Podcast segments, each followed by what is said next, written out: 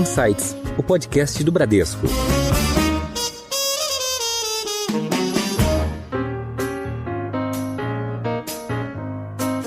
O novo momento no Brasil, juros em alta e um risco de recessão na economia dos países desenvolvidos. Como ficam os investimentos em 2023? Também temos o aperto monetário do Fed e continuidade do conflito na Ucrânia, como vão afetar os mercados e quais são as estratégias ideais em busca dos melhores resultados. E para isso, vamos explorar estes temas e também falar de negócio e investimentos com uma conversa aqui super bacana com o CEO da Clave Capital, Rubens Henrique. Rubens, seja muito bem-vindo. Obrigado, Adilson, pelo convite. Um prazer ter com vocês. Obrigado. Também está aqui hoje conosco o CIO da Vertical Multimercado Macro da Clave, Rodrigo Carvalho. Rodrigo, seja muito bem-vindo. Um, um prazer, prazer, Adilson. Obrigado. Eu sou o Adilson Ferrarese e este é o Insights, o seu podcast semanal com ideias que provocam um novo jeito de pensar. Vamos falar ainda de cenário e investimentos, mas eu queria talvez antes, obviamente, de entrar nos temas de mercado que estão super quentes, falar um pouquinho da história da Clave e principalmente do DNA, de onde surgiu, obviamente, o, o negócio da Clave Capital. E você, Rubens, principalmente que já teve desse lado da estrutura de fundos de fundos, no processo de seleção de gestores, imagino que deve ter contribuído de alguma forma a essas experiências para estruturar o início da clave, o DNA da clave e aonde, obviamente, vocês estão imaginando. Então, o que eu queria aqui é ter um pouco da tua ideia, do teu insight, quais os aprendizados e lições que você teve ao longo da tua carreira que trouxeram a formar a clave e principalmente quais os desafios que você encontra hoje para frente. Bom, mais uma vez,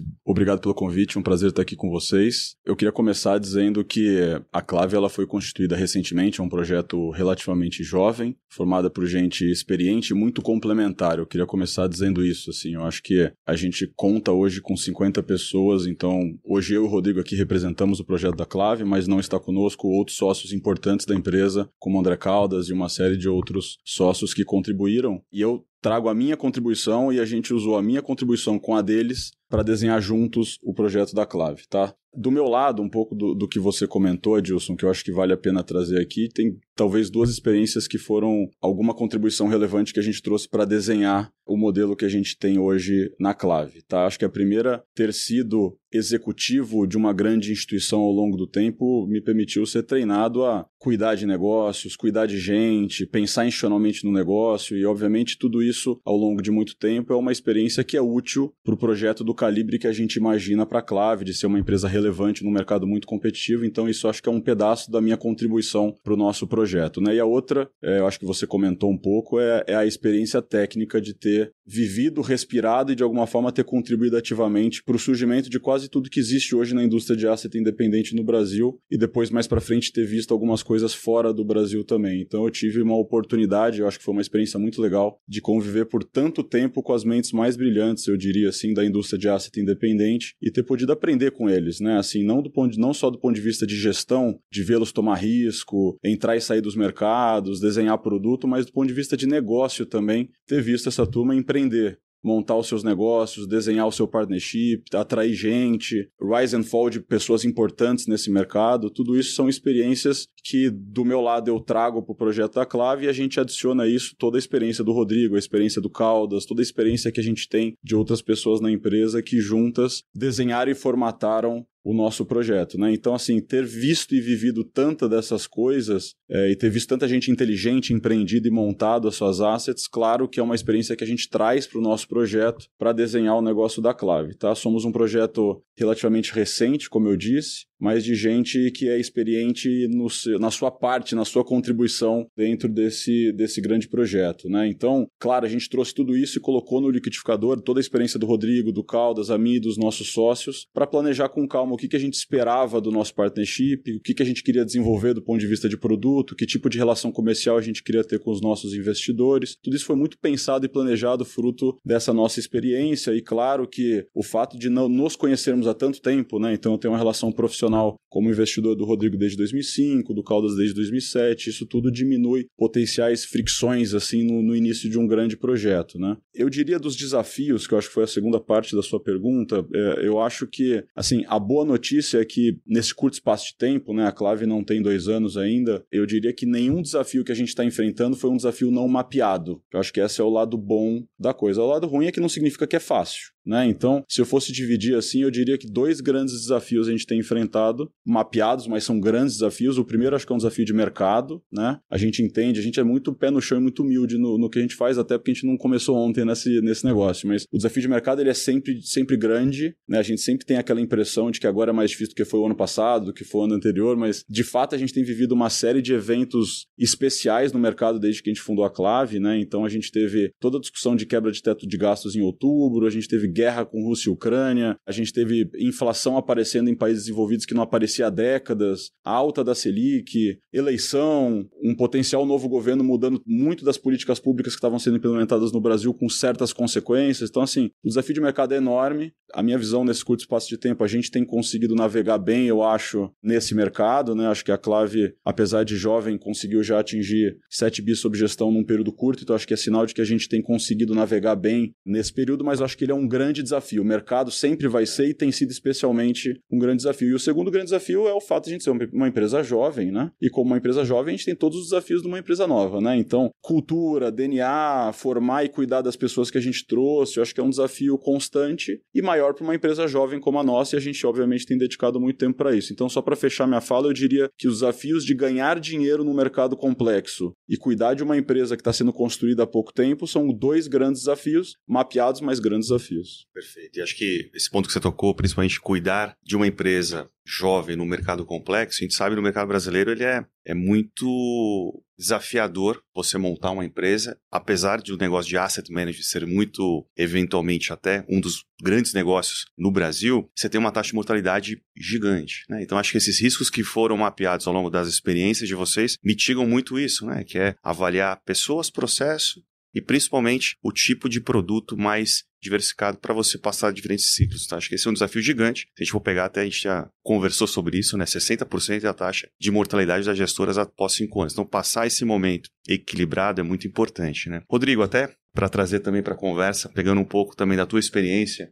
nas outras gestoras e trazendo para o início da clave nessa vertical, né, como se é o macro, o que, que você entende né, que você trouxe né, como principal ponto para de fato construir essa história e principalmente qual que é uma vantagem competitiva que você vê hoje dentro do teu negócio ali olhando para frente? Pegando um pouco do gancho do que o Rubens colocou, acho que o desafio empresarial é exatamente esse que ele colocou. A gente está vivendo, até se na sua apresentação inicial você pontuou é, muito bem, está vivendo um mundo muito complexo, né, cada vez mais complexo, guerra, geopolítico super estressado, mudança de regime inflacionário, que a gente não vive há 40 anos. É. Isso tudo torna o processo de investimento mais afiador. Então a gente tem uma preocupação inerente ao negócio, mas cada vez maior de aprimorar o nosso processo de investimento. A gente deve isso aos nossos clientes investidores. Né? Então isso passa por pessoas, por rotinas, por colocar as pessoas nos lugares certos. É mais difícil do que parece. Então é um desafio grande. Numa realidade de concorrência muito grande e maior. Eu, eu fiz a migração para a indústria de fundos em 2005. Né? Saí da tesouraria de banco para asset independente em 2005. Eu lembro que em 2005 tinha o Verde, a Gávea,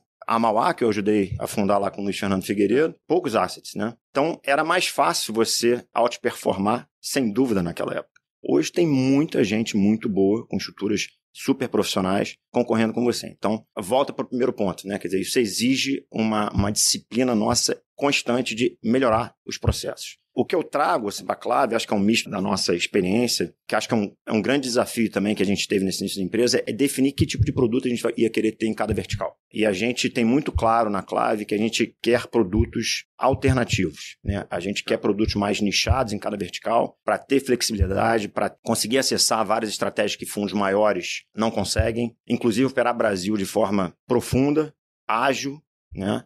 Poder operar um vértice da curva de DI que é mais ilíquida, em função disso tem um prêmio, poder operar em TNB curta, ter opcionalidade no portfólio de forma relevante, fazer estratégias de valor relativo também, compondo com estratégias direcionais, quando você tem um, AUM muito grande, você não consegue, fica pouco representativo. Então, esse nosso projeto, a gente pensou muito bem que tipo de produto a gente ia querer ter. E eu, na minha experiência na indústria, e mesmo em tesouraria de banco, eu tinha esse DNA de explorar alternativas, sair um pouco do padrão, do óbvio e tentar oferecer algo alternativo. Então, o nosso produto hoje, o Multimercado Macro, ele tem 5 bi de AUM. A ideia é que ele não cresça muito mais que isso tá, ao longo do tempo, que seja um crescimento bem devagar e orgânico. A gente acredita que esse tamanho a gente consegue manter preservar essas características que eu já faço gestão há 12 anos e 3 anos de cota nesse processo, eu sendo CIO. Acaba que no final o produto é um produto pouquíssimo correlacionado com a indústria, acho que é a menor correlação com a indústria, com diversificação maior do que o padrão, tá? A gente nunca concentra demasiadamente risco numa tese ou numa posição somente. A atribuição histórica de performance é super diversa, o que é legal, ajuda a diminuir a correlação e ajuda a diminuir o drawdown histórico, né? Que é outro ponto também. Os drawdowns históricos são pequenos, né? Comparado com a indústria. E esse, se me permite até, claro. esse acho que drawdown é um ponto que ao longo do tempo fez com que essa mortalidade Exatamente. aumentasse e é justamente acho que um dos pontos principais que é uma variável que às vezes nem todo mundo dá atenção, né? Porque para você sobreviver esses ciclos, né, de mundo complexo, né, maré a favor, maré contra, o desafio do drawdown é muito importante. Exatamente. E eu vejo que vocês têm isso como característica importante isso também tá no, no nosso controle DNA, do processo. Sim, em DNA. todos os mandatos. A gente tem a visão, só complementando uma coisa que o Rodrigo falou, para a gente fazer um bate-bola aqui, que eu acho que é legal, assim, ao longo do tempo a indústria ela veio evoluindo e eu sempre falo isso, não existe uma única forma de ganhar dinheiro. Cada é. um tem o seu estilo e as suas crenças também, né? É. Do nosso lado, empresarialmente e do ponto de vista de gestão, de fato, assim, a gente acredita muito nesse modelo de tomar risco relevante. Relevante é importante, então, assim, nosso mandato é tomar risco, né? A gente acredita muito nessa ideia de tomar risco relevante de forma diversificada. Então, assim, a gente viu outros momentos no passado da indústria onde, num outro momento de Selic, num outro momento de maturidade da indústria, a gente tinha ótimas assets que tomavam pouco risco de forma concentrada ou diversificada e aí o produto ficava meio caro para o cliente. E você, ao longo do tempo, apareceram bons gestores que tomam riscos relevantes e concentrados, que é um jeito de fazer é. também bem. Não é o nosso jeito. A gente tenta em todos os mandatos da clave ter muita agilidade, porque a gente não sabe o dia da manhã, de amanhã, ter muita flexibilidade, porque a gente tem muito pé no chão de saber que de vez em quando a gente precisa ir buscar esse alfa num lugar que a liquidez é menor e tal, então a gente quer ter essa cabeça, mas a gente quer ser diversificado. Porque do ponto de vista do cliente, a gente acha que melhora a experiência da cota dele, porque diminui a ansiedade dele querer sair na hora errada, e do ponto de vista de negócio também nos protege de erros que nós, como seres humanos, vamos cometer. Né? É. Então eu só queria pontuar, o Rodrigo falou de um ponto que eu acho que é muito importante para a gente como empresa de fato, assim, trabalhar com o conceito de pé no chão, disciplina, humildade, diversificação e risco relevante, acho que são premissas grandes para nós lá. Perfeito. Você falou um ponto aqui, Rodrigo, é um mundo complexo né, que a gente vive. Sim. Então já vou aproveitar para entrar na segunda parte aqui da nossa conversa, falar sobre investimentos, mercado, perspectiva, e depois a gente volta para a clave para finalizar Sim. aí mais soft. Em alta. Primeiro ponto, acho que é mais importante, né, a taxa básica de juros americana, que de fato norteia né, toda a expectativa de risco-retorno de todos os outros ativos. A gente sabe que passa por um processo de desinflação, crescendo né, essa, essa premissa de uma migração para um cenário eventualmente de recessão global nos países envolvidos. Como você vê hoje a atuação do Fed, taxa terminal e o que isso eventualmente dita, né, os principais fatores de risco no mundo? Esse foi o grande tema desse ano, né, do é. primeiro semestre. Esse tema de necessidade de... Tirando a Copa do Mundo. É, necessidade de apertar a política monetária e condições financeiras para desinflacionar as economias. A grande verdade é que esse processo inflacionário, ele veio a reboque de uma série de, de choques, o Covid sendo o último deles, na verdade a guerra né, na Ucrânia sendo o último deles, mas começou lá com Trump em 2017 na guerra comercial com a, com a, China, né? Veio o Covid, que foi um choque de demanda e oferta ao mesmo tempo, mais um choque estagflacionário da guerra. Isso veio se acumulando. O mundo, os policymakers se prepararam para uma grande depressão mundial que não ocorreu. Uhum. Então, overestimularam via monetário e fiscal. E a gente ficou com um problema que ficou nítido no início, na virada do ano passado para esse ano, que gerou essa resposta grande. A nossa visão, Adilson, é que esse tema está bastante maduro, tá? Do ponto de vista de, de estratégia de investimento. Tá? A gente sempre foi da, da linha, inclusive a gente manteve posições compradas em aperto de condições financeiras, é um combo de tomada em taxa, comprada em dólar e vendido esporadicamente em, em risco, em bolsas lá fora. Passamos o primeiro semestre assim. Em junho e julho, a gente zerou essas posições e agora a gente está até mudando um pouco, vou falar um pouco do que a gente está fazendo na margem. Mas por que, que a gente zerou? Quando regredia o aperto todo das condições financeiras que tinha acontecido até aquele momento, vamos lembrar que foi uma crise que não teve fuga para o investidor. Ele perdeu em todas as classes de ativos: bolsa, renda fixa, os bonds, cripto, emergente, todos os ativos perderam. Então você pega a variação da perda de wealth do, do, da família americana, por exemplo, foi histórica. Em nenhuma crise anterior teve uma variação tão grande. Quando você regredia isso nos modelos, isso contratava para a gente uma desaceleração de atividade e desinflação no seu devido lag importante. Para nossa felicidade, isso vem se comprovando com os dados mais recentes de atividade, não só soft data, como hard data também. Você pega consumo privado americano no dado do PIB, ele está meio de lado zero há alguns é. trimestres. Né? Housing flexionando, os PMIs, ASMs, todos bem fracos. E mesmo a inflação, que é um indicador bem, uma variável bem lagging, já está bem melhor na margem. Você começa a ver vários indícios de uma desinflação importante contratada. Então, o que a gente fez, além dessa, dessa questão de, de você calcular o impacto contracionista desse aperto de condições financeiras, para a gente, a gente sempre teve uma avaliação de que uma parte do problema inflacionário é uma parte importante, uma parte é função do choque de oferta e cíclico. Mesmo mercado de trabalho americano, que está super apertado, você ainda tem 2 milhões de trabalhadores de prime age, entre 25 e 55 anos, fora da força de trabalho. Então, uma parte relevante do aperto do mercado de trabalho é cíclico. A gente tem a visão lá de que isso, na medida que poupança precaucional caia, as transferências governamentais caiam, esse, essa população vai voltar ao mercado de trabalho. Né? Então a gente sempre teve essa visão de que tem um componente de demanda, sem dúvida, do excesso de estímulo, mas tem um componente de oferta cíclico importante também nesse processo inflacionário. Tá? Então, por isso que a gente, em junho e julho, tomou a decisão de zerar essas posições. E mais recentemente, com os primeiros sinais dos bancos centrais, inclusive o próprio Fed, de que estão querendo começar a sinalizar que está perto da taxa terminal, a gente começou a posicionar o portfólio devagarzinho para o tema peak rates, peak dollar. Então a gente está começando a aplicar a taxa de juros em alguns países que estão mais avançados no ciclo de aperto, e ou mais vulneráveis, como por exemplo o Canadá. Tem um pouquinho de posição no México e um pouquinho no Brasil também. Montamos steepness de curva de juros, que elas estão muito invertidas. Nesse momento do ciclo é normal elas ficarem muito invertidas. Quer dizer, estão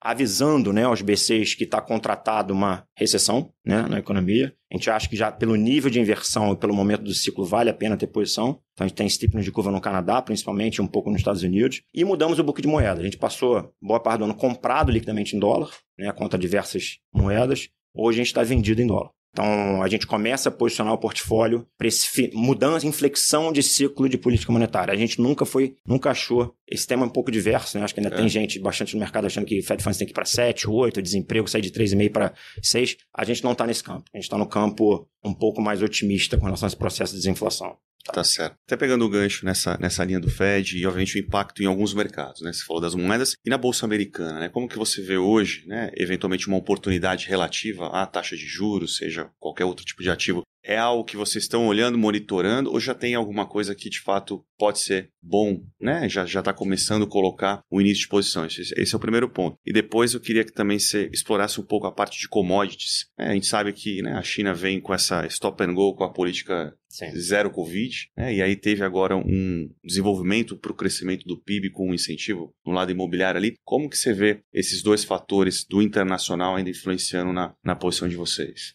A bolsa americana, a gente prefere posicionar o portfólio nessa possível inflexão de ciclo monetário em juros e moedas, tá? As bolsas em geral, a americana em particular, me parece que ainda falta precificar mais queda de earnings à frente, que o momento do ciclo contrata, tá? O mercado vem aos poucos mudando o consenso de earnings para 2023, a gente acha que tem um caminho ainda a percorrer, então a gente não acha que bolsa é o ativo para ter nesse momento. Tá? A gente prefere expressar essa, visão em, em juros e, e, moedas. Com relação à China, a gente está com uma visão cíclica mais otimista. A preocupação de China que a gente sempre teve é uma preocupação mais estrutural, de mudança de, de, de, de modelo de crescimento, necessidade de mudar o modelo de crescimento, né? um modelo baseado em excesso de investimento, o setor externo está saturado, né, precisa migrar isso aos poucos para um modelo mais baseado em consumo. Isso não é fácil para um país alavancado como é a China, mas ciclicamente a gente sempre teve a, teve a visão de que essa queda da atividade chinesa nos últimos no último ano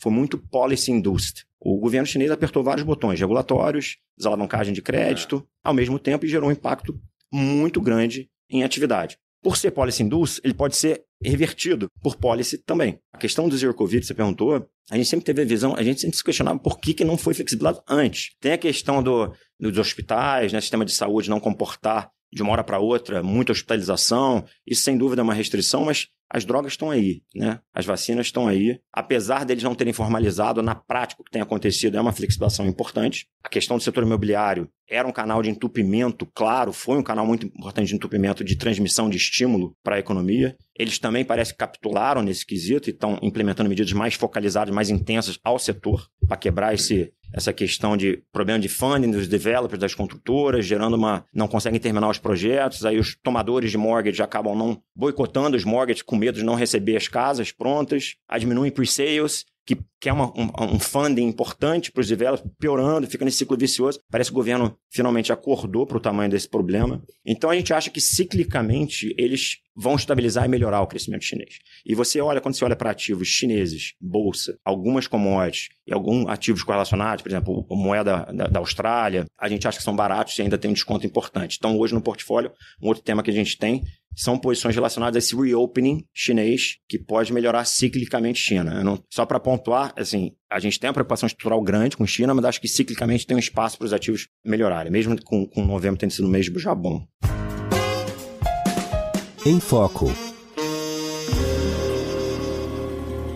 Antes da gente entrar aqui a parte de investimentos no Brasil, Rubens, eu queria aproveitar a tua experiência também, olhando não só o lado de investimento, mas também de captação de recurso e, obviamente, o teu conhecimento lá com, com as gestoras né, lá de fora. O Brasil, né, como foi muito bem colocado aqui, e alguns outros emergentes vivem um, um, período de ciclo econômico diferente, né, mais avançado. Até eu brinco, né, o maratonista CDI, ele sempre está ali à frente com desafios. Relaxou, ele te pega. Né? Relaxou, ele te pega, e é isso. E ao longo do tempo, ele sempre né, tá presente ali. Acho que o ponto aqui é, de fato, a gente tem uma taxa atrativa de juros para atrair capital estrangeiro. Por outro lado, tem outros desafios, a gente sabe, né, mudança de governo, mudança de perspectiva econômica, de cenário local. Como que você vê hoje o investidor estrangeiro, até na perspectiva de captação de oportunidade, olhando para o Brasil, e obviamente ele é um vetor importante até para impulsionar fluxo né, para eventualmente a gente ter oportunidade de investimento, seja na bolsa ou principalmente em renda fixa também. Como que você vê hoje esse investidor olhando para o Brasil? Curioso, né? Tem um certo antagonismo nessa, nessa história toda, né? A gente teve... O Brasil passou por um ciclo desde 2016 de reconstrução de uma série de, de coisas que fizeram o mercado de capitais evoluir bastante e com relativa pouca presença do investidor estrangeiro nesse período, né? Eu diria. Eu acho que esse momento que a gente está vivendo de uma Selic mais alta, de uma mudança de governo e tudo mais, e aí eu acho que está o, antagonismo, né? Assim, eu acho que existe uma expectativa do mercado e nossa também de que o Brasil bem organizado e, e, melhorando a nossa capacidade de comunicação com o mundo, faz com que a gente tenha uma grande oportunidade do investidor estrangeiro nos entender melhor e voltar a investir no Brasil. Temos essa expectativa lá dentro da clave. Eu acho que conjunturalmente, além do estrutural de Brasil, né, de ser um país que traz yield atrativo, muita oportunidade de investimento, o Brasil hoje ele está muito bem posicionado geopoliticamente, dado tudo que está acontecendo no mundo. Então, eu diria que o Brasil está longe de ser carta fora do baralho para o investidor estrangeiro, em especial nesse momento. Pelo contrário, eu acho que a gente está a gente está muito bem posicionado. E o antagonismo vem do fato de que hoje, por outro lado, a gente tem uma série de incertezas que claramente vai afugentar o investidor estrangeiro que já está com seus problemas no seu país. Yeah. Né? Então, eu diria assim, conjunturalmente, eu acho que é um desafio a gente ter o investidor, investidor estrangeiro vindo para o Brasil, porque a gente tem uma série de indefinições incertezas na nossa, no nosso campo. Mas eu, eu entendo que resolvidas essas incertezas, se a gente estiver bem encaminhado, se as respostas estiverem dadas de política pública no Brasil, e a gente não cometer nenhuma grosseria, digamos, que acho que é o cenário base, né, que sejam construídas boas bases e tudo mais, o investidor estrangeiro deve ter interesse de investir no Brasil. Tem muita coisa para ganhar dinheiro no Brasil. É, nós não somos dessa da linha de achar que o investidor estrangeiro não vai olhar para cá e pelo contrário, eu acho que o Brasil está muito bem posicionado. Se as respostas forem bem dadas, a gente acha que ele vai voltar sim. Legal. Até aproveitando pegar, vamos falar do maratonista, Rodrigo. Teve, obviamente, aí a, a, decisão né, do Banco Central Brasileiro de manutenção de taxa de juros, mas teve, acho, um valor importante aí de um, de um sinal de que, de fato, o Banco Central vai atuar caso encontre uma deterioração fiscal. E até então, nós tínhamos um cenário base com uma probabilidade mais relevante deste patamar de taxa de juros já ser o teto para baixo.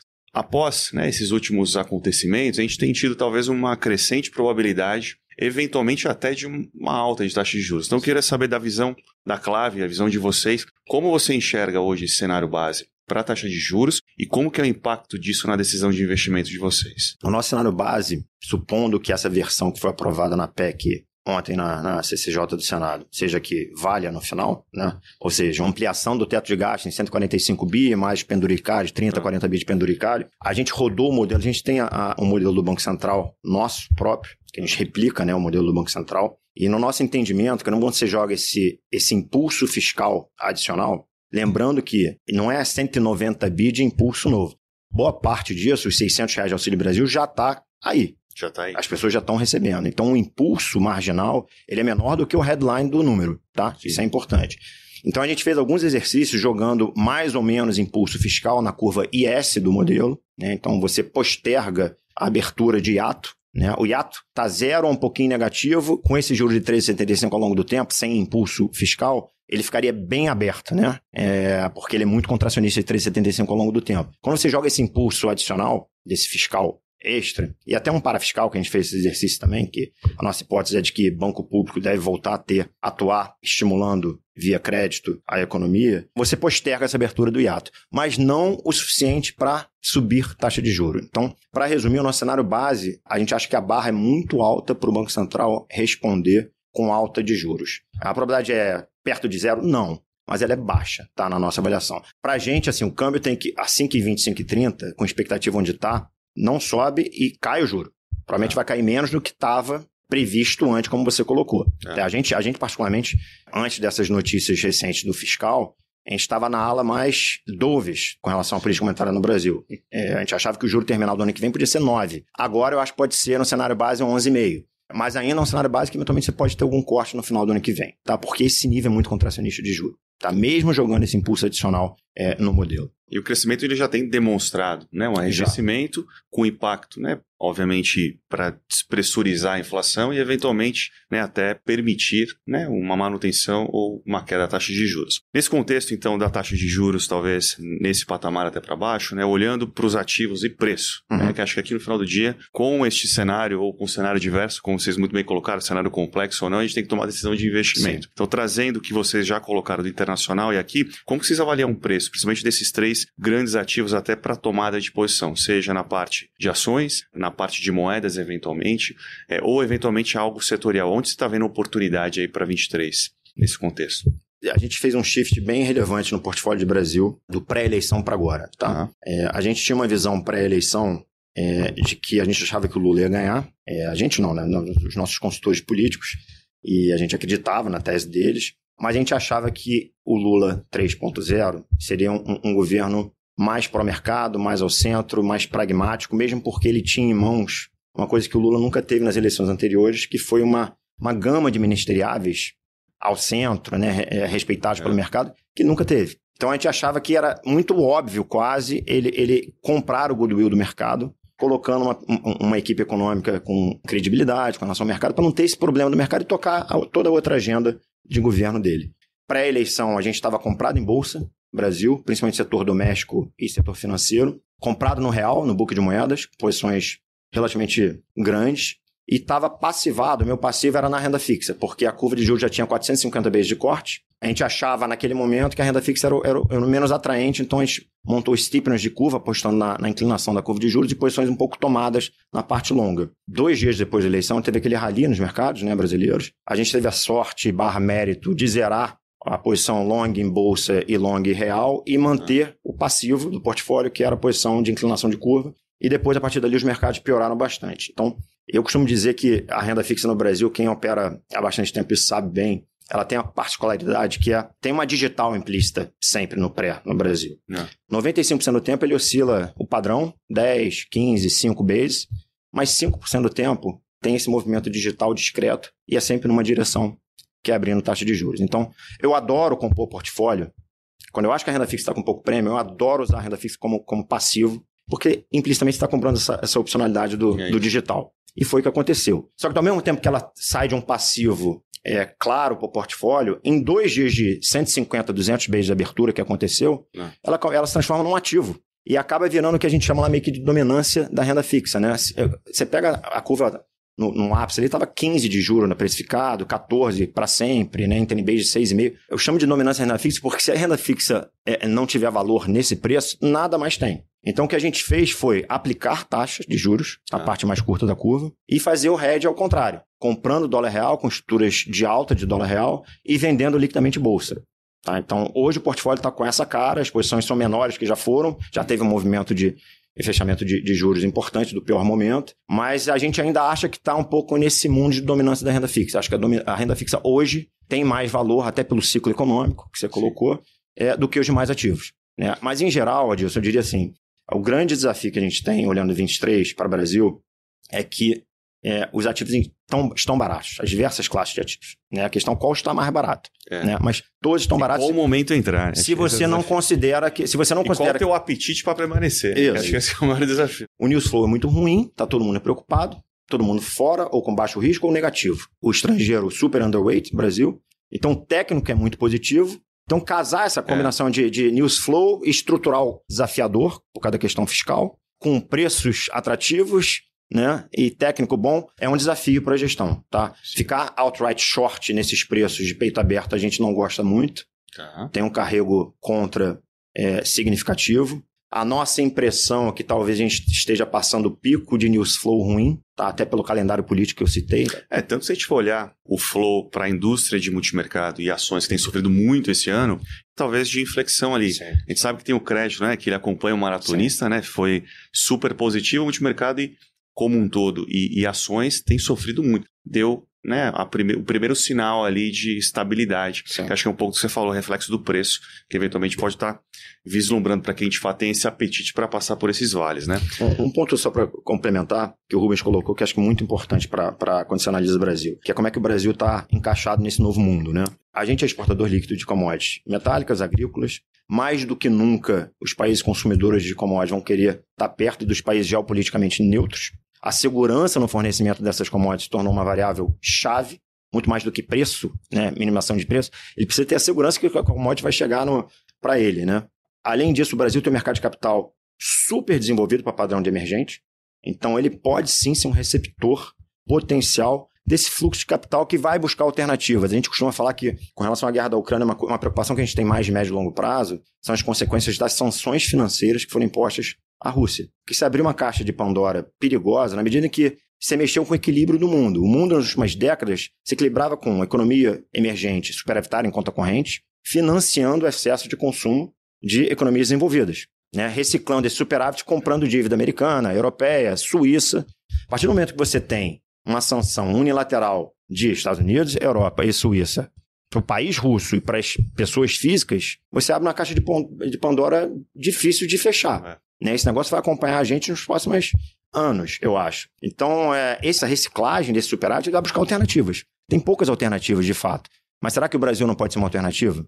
Endereçando a questão fiscal, minimamente? Eu acho que pode. É, temos bastante oportunidade aí. Queria voltar aqui, Rubens, para a parte do business. Né? Obviamente, a gente. Você falou um pouco do, do, histórico e até onde você iniciou a clave, mas queria saber um pouco do que te inspirou, né? Principalmente não só a montar este negócio, mas também do nome, que acho que é eu particularmente sei, mas acho que é legal nossos ouvintes aqui todos saberem um pouco e, e também pegando esse gancho nessa linha, né, de montar um negócio, né, com algumas verticais, né, o que que você visualiza, principalmente dos desafios e transformações seculares que a gente vê na indústria, né, de asset no Brasil. Então são três pontos que eu queria que você tocasse, até para a gente já concluindo aí para o final. A inspiração, Adilson, acho que, é, acho que a gente comentou ali no começo da conversa, assim, eu acho que, como o Rodrigo falou também, eu acho que a indústria de asset independente no Brasil, ela é uma indústria madura, relevante, cada vez mais profissional, muito competitiva com o capital humano que a gente vê na indústria, que veio para essa indústria nos últimos, eu diria, 15, 20 anos. Então, assim, é, tem muita gente boa nesse, nesse negócio, né?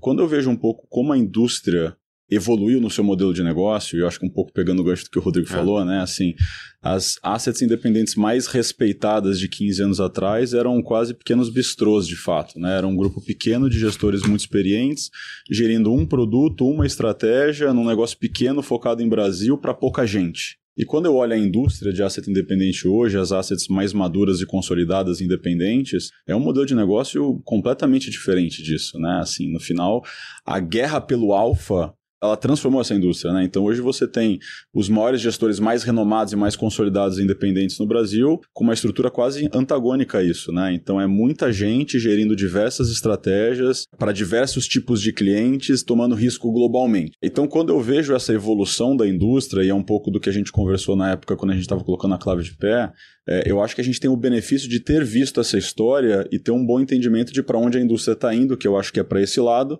e eu acho que existe um espaço na indústria brasileira de se construir um ecossistema que viva nesse modelo multi-estratégia. Né? Como esse, esse modelo multi-estratégia é muito recente, a maioria das assets multi-estratégia no Brasil elas foram criando áreas de excelência que se transformaram em silos. Então você tem uma grande área de crédito com uma pessoa de crédito, uma grande área de bolsa com uma pessoa de bolsa, e dificilmente há interação e intersecção essas áreas. Então o sócio que toca o crédito toca a vida dele, o sócio que toca a bolsa, a área de bolsa toca a vida dele, o cara que toca o multimercado macro toca a vida dele. Então assim, a gente quer conseguir, e aí é uma ambição, somos uma empresa nova, mas a gente quer ser capaz de ter muita excelência em tudo que a gente se propõe a fazer, mas ao mesmo tempo a gente acha que existe espaço, a gente está começando do zero e dá para pensar nisso tudo, né?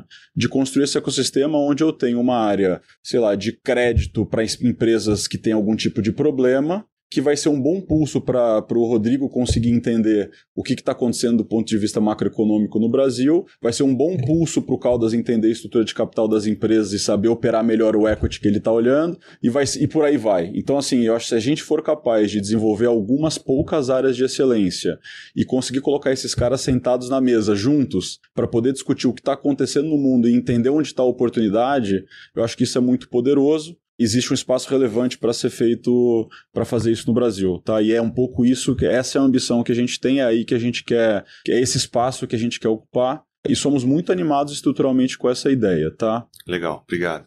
Só para fechar, clave ao nome Clave. É. é, você sabe que isso é uma das coisas que. Uma das coisas mais difíceis quando a gente estava planejando a é Clave é foi chegar no nome. Não, cara, tem, tem 900 asses no Brasil, cada nome que você olha, você fala, não sei de onde veio. É, Clave. Cara, assim, foi. É, é incrível, porque tem, você tem muitas ideias boas para dar o nome, mas é. muita coisa já está registrada, né? É difícil. Então foi, é um desafio enorme. A Clave foi ideia de alguns amigos nossos que comentaram desse nome, a gente foi pesquisar e, e olhar um pouquinho o que, qual que seria um. se, se faria sentido para nós.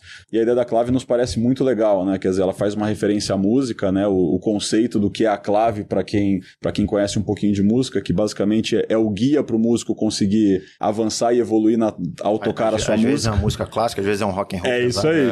É. Tem sido mais rock and roll. do ciclo, né? É, tem sido mais rock and roll do que música clássica, é mas a gente achou muito, a gente gostou muito dessa referência é, de ser um guia para você navegar é, no caso na música e fazer uma referência aos nossos mercados aqui também. Tá certo. Seu guia. Já pegando esse, esse gancho aí de cultural, né, a gente finaliza aqui, né, já estamos chegando aqui ao, aos finais, passamos aí por investimento, passamos por negócio, passamos por perspectiva de mercado, e você pede uma dica cultural, né, vocês falaram de música aí, mas pode ser, além de música, livro, né, série, algo que nos, nos faz despressuriza um pouco desse movimento aqui que a gente vive. Queria, obviamente, abrir aí para Rubens, para Rodrigo. O que, que vocês eu confesso, nos, eu confesso que eu tenho feito esse exercício de tentar uh, o trabalho já consome tanto tempo nosso e é, é uma leitura tão infinita, você está sempre short, né? É. Tem sempre mais coisa para ler do que você conseguiu. Eu me sinto sempre devendo. Eu tô sempre, eu também. É. Eu levo para casa isso aqui final de semana, eu consigo ler isso aqui. É isso. Aí eu fico preocupado com o que faltou. Mas é.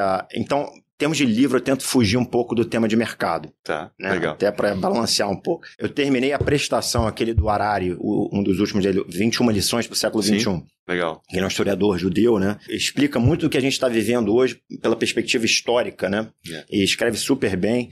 E um outro que eu comecei agora que eu tive o spoiler da minha esposa, que ela terminou de ler, que eu gostei do spoiler, comecei a ler, não terminei ainda, é o do Nizanguanais com Arthur Guerra, que é o Legal. psiquiatra dele. Você aguenta ser feliz, o nome. Que basicamente pela experiência do Nizam de ter Sim. sido obeso, saúde frágil e tal, ele revolucionou a vida dele em termos de saúde física e mental para aguentar né, a carga profissional. Então, esse balanço que todos nós temos esse desafio, né? Nosso trabalho exige muita dedicação. É. Eu acho que é inspirador usar o exemplo do Nizam ali com o psiquiatra dele, é. relatando como é que foi. Então, eu comecei a ler esse livro. É, muito bom. Rubens, tem bastante coisa, não, mas é. brincadeiras à parte, assim, sai, tentando sair um pouco do, como o Rodrigo falou, do profissional. Tem dois temas acho que são legais. Um é esporte. Gosto bastante, Rodrigo também, a gente gosta muito de esporte. Costumo acompanhar recorrentemente bastante coisa de esporte, mas tem um seriado que é bastante famoso e muita gente já viu, mas que eu acho muito legal. Eu assisti de novo recentemente, que é o The Last Dance, lá do. Legal. Que conta a história da, da, da conquista do, da, do campeonato de 97, 98 ali, do Jordan, do Phil Jackson e tudo mais.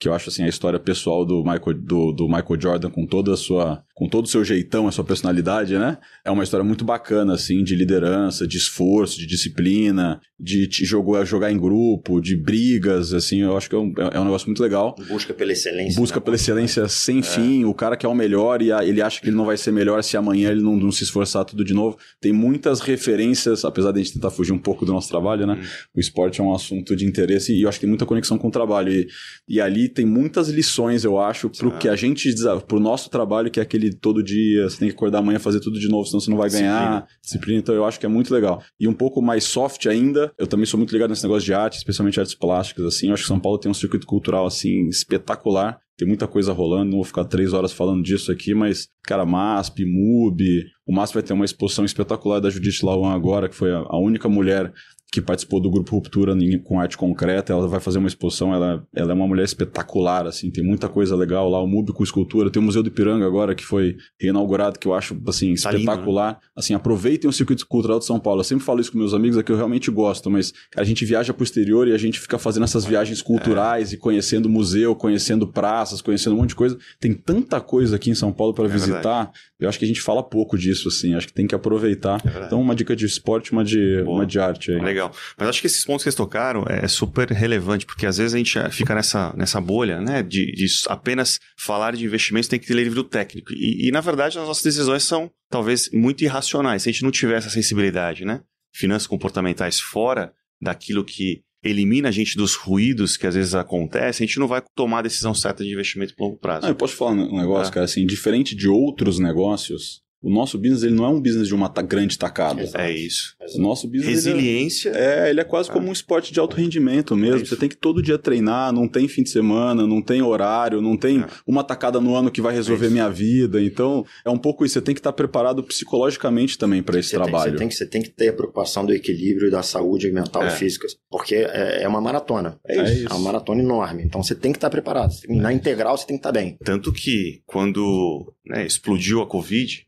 fevereiro, março 20, proporcionou uma das maiores, não maiores tacadas, mas maiores relação preço Sim. e oportunidade de investimento que talvez se né, a situação macroeconômica tivesse influenciado né, as decisões, nem todo mundo teria conseguido capturar aquele momento específico, né, que poderia ter em algum momento uma reabertura ou encontro da vacina que voltasse o ciclo. Então, acho que esse entendimento e, de fato, esse equilíbrio é muito importante para a decisão de investimento. Muito bom. Bom, gente, estamos chegando ao fim. Queria agradecer aqui o Rubens, Rodrigo, pela participação, insights super relevantes. Muito obrigado aí pela presença. Obrigado a vocês. Passar a palavra para vocês aí. Obrigado. Obrigado. Muito, muito obrigado. O Insights está nas principais plataformas de áudio e agora também no Instagram, no perfil podcast.insights. Siga a gente, fica por dentro das gravações, dos bastidores e muito mais. Obrigado. Tchau.